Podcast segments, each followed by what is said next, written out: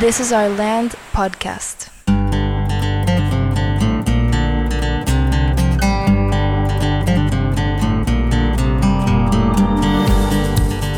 Bienvenidos al segundo semestre de This is Our Land podcast. Bueno, ese es el primer episodio del segundo semestre. En, en orden de todos los episodios, malamente no me fijé. No me acuerdo cuántos episodios hicimos. 18, 18, entonces esto sería el, el episodio 19. exacto.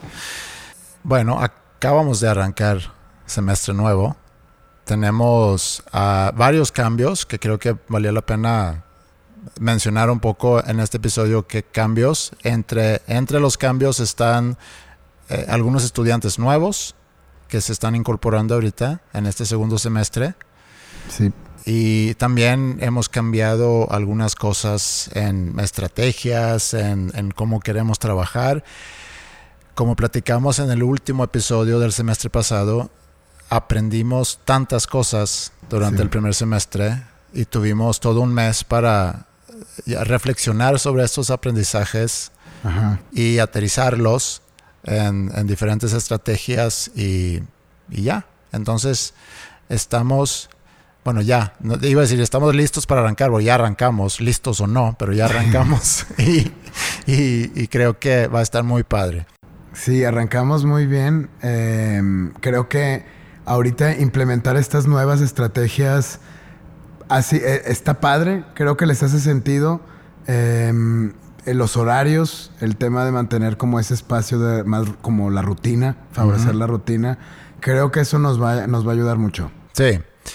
Y bueno, en general, lo que, lo que empezamos a trabajar el semestre pasado, que es parte del, del gran plan o del, del modelo que hemos desarrollado, ya logramos aterrizar eh, varias cosas para este semestre, tomando en cuenta los aprendizajes del, del semestre pasado.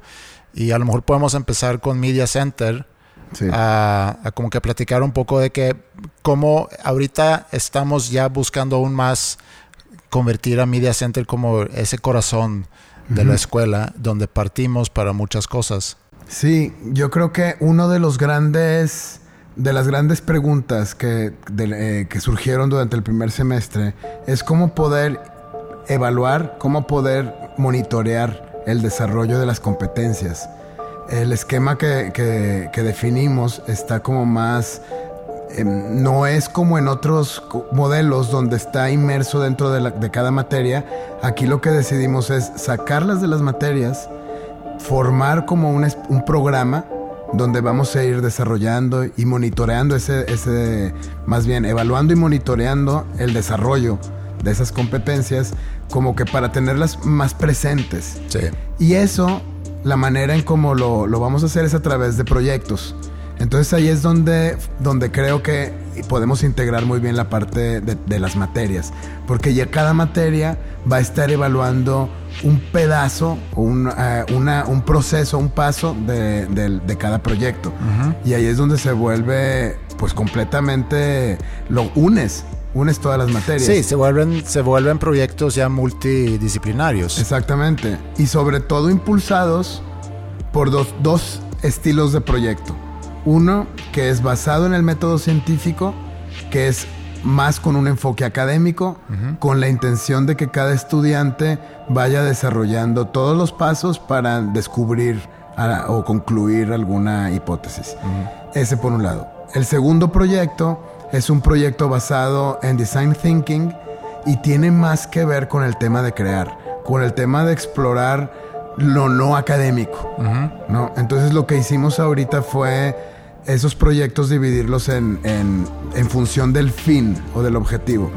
Y básicamente los que más gustaron fueron los que tienen un objetivo social, que puede ser, me decían, me, interesa el tema de la limpieza, el tema de la, de la contaminación, poder hacer algo para, para ayudar con un, con un objetivo social.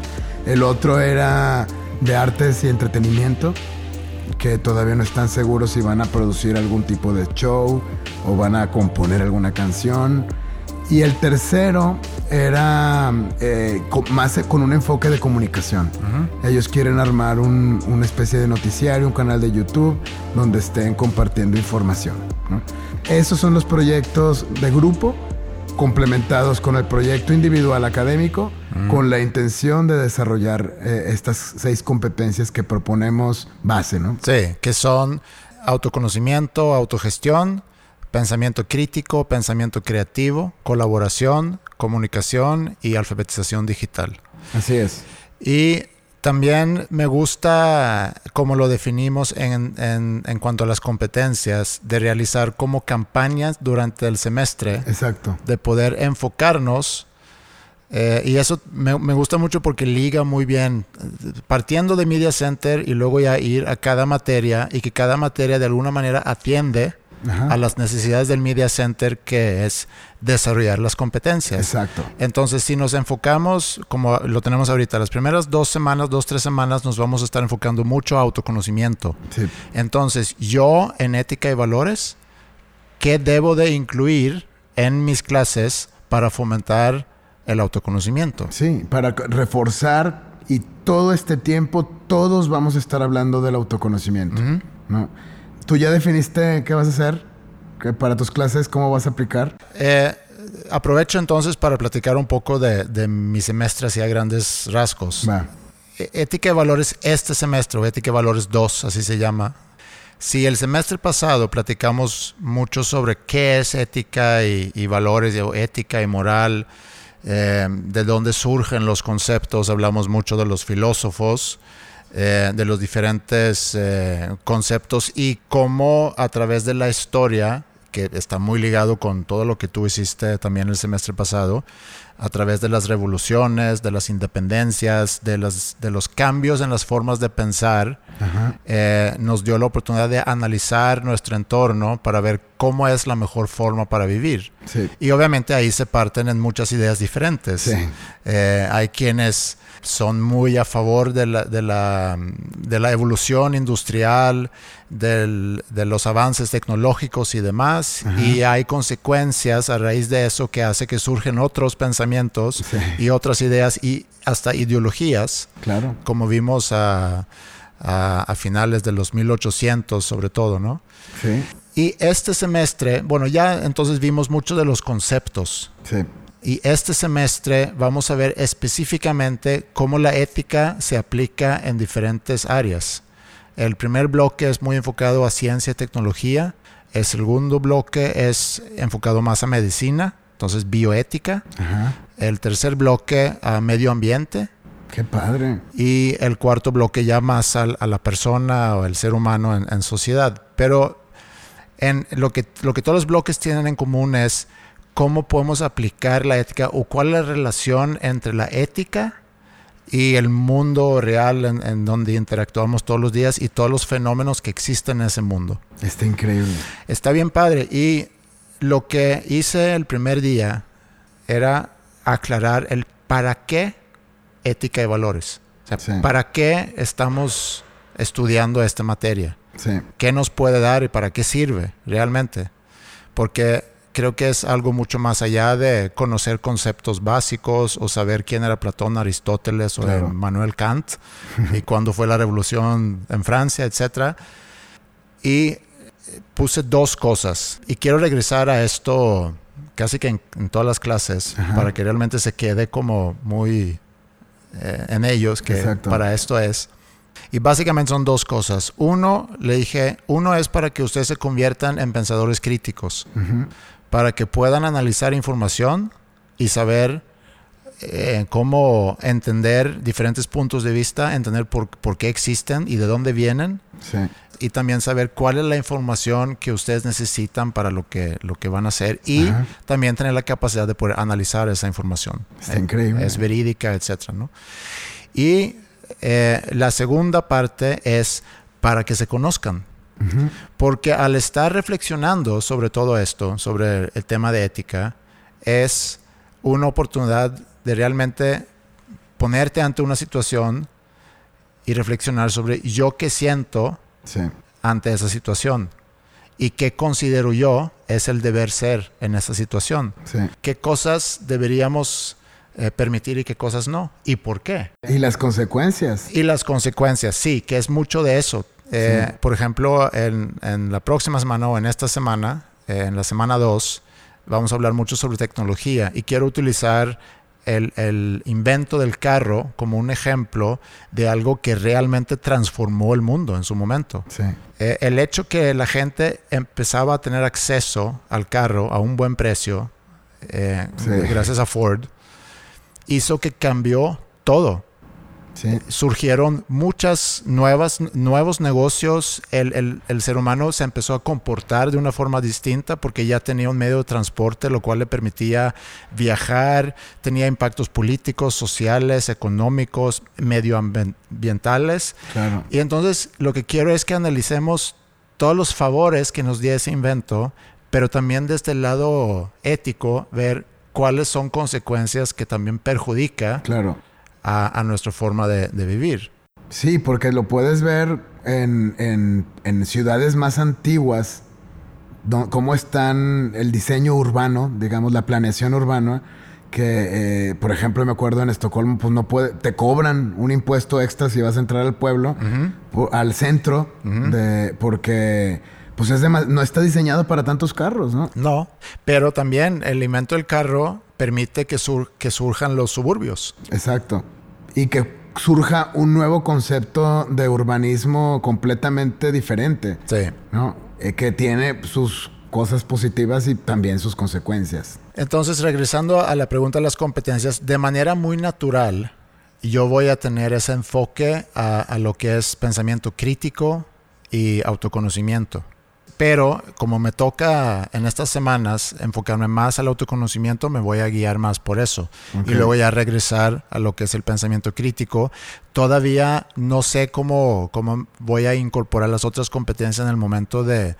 Pero eso en su momento. Lo que hicimos también, pensando en el proyecto y pensando en, en el Media Center, que se me hace increíble, es que creamos una rúbrica Ajá. donde todas las materias tienen sus evaluaciones o sus rubros Sí, en función de las diferentes partes del proyecto. sí, ¿Qué es lo que yo voy a evaluar de un marco teórico desde el punto de vista ético? ¿Qué es lo que yo voy a evaluar en, en la presentación de resultados, la conclusión y la crítica Ajá. desde un punto de vista ético? sí, Tú desde un punto de vista social, Mate desde un punto de vista matemático, este lenguaje, etcétera. Sí.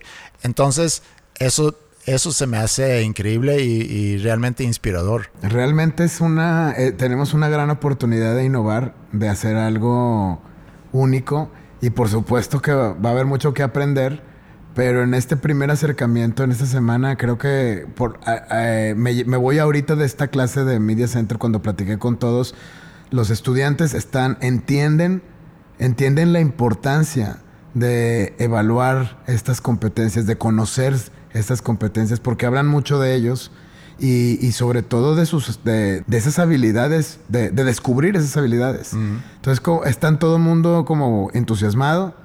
Yo creo que va a ser un muy buen, muy buen semestre.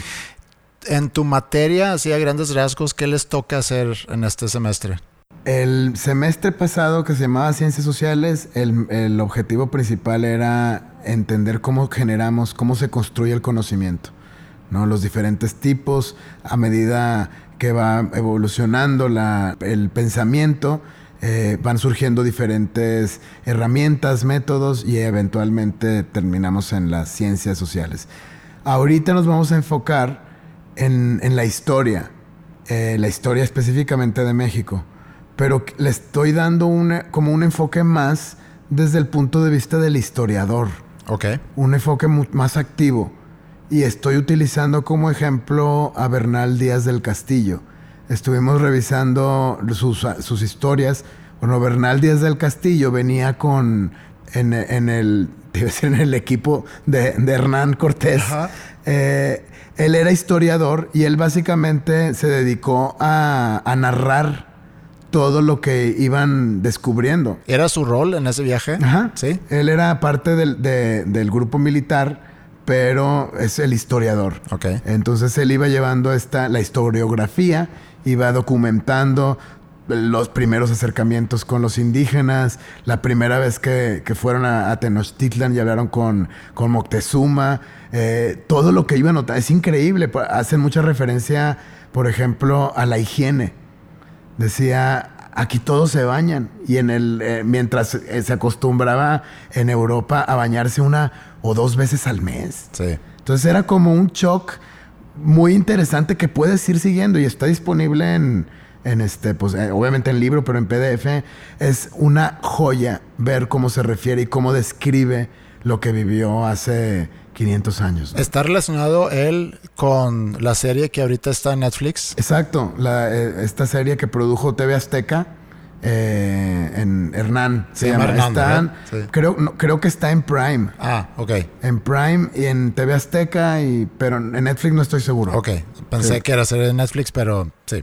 Pero sí, es ese enfoque, quiero darles ese enfoque, que vayan descubriendo. Vamos a comenzar, comenzamos esta semana en, enfocado, vamos, si vamos a hablar de México, vamos a hablar primero de, de Monterrey, de donde estamos, y entonces nos regresamos a hace 65 mil años que salimos de África, cómo cruzamos por Beringia, eh, cómo fuimos a- caminando hacia el sur y explicar el paso de, de- de estos primeros pobladores que datan desde hace 8000 años, donde podemos ver todavía esos vestigios en- a través de los petroglifos en toda esta zona de- del país, ¿no? Sí. Entonces, Estuvimos tratando de interpretar qué significan esos petroglifos, tratar de, de imaginar cómo era ese entorno y con la idea de que, pues estos, aquí empieza la historia de México. Estos son los abuelos de los abuelos de los abuelos de los mayas, ¿no? De los Sí. aztecas y de todas estas grandes civilizaciones que, que nos va a tocar ver.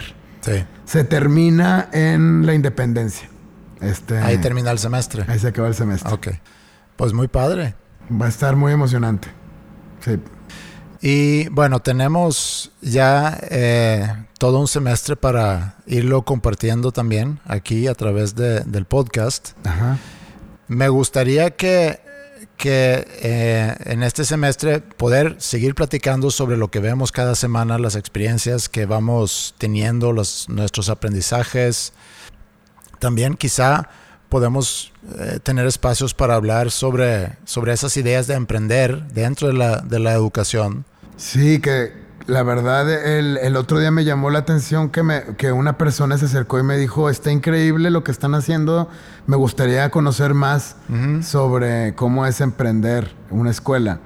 Eh, y creo que es un muy buen tema. Sí, podemos sin duda regresar y, y tocar esos temas durante, durante esta, no voy a decir temporada, sino este semestre. Este semestre, exacto. Muy bien, bueno, quizá con eso podemos terminar este episodio y nos vemos en la próxima semana. Muy bien.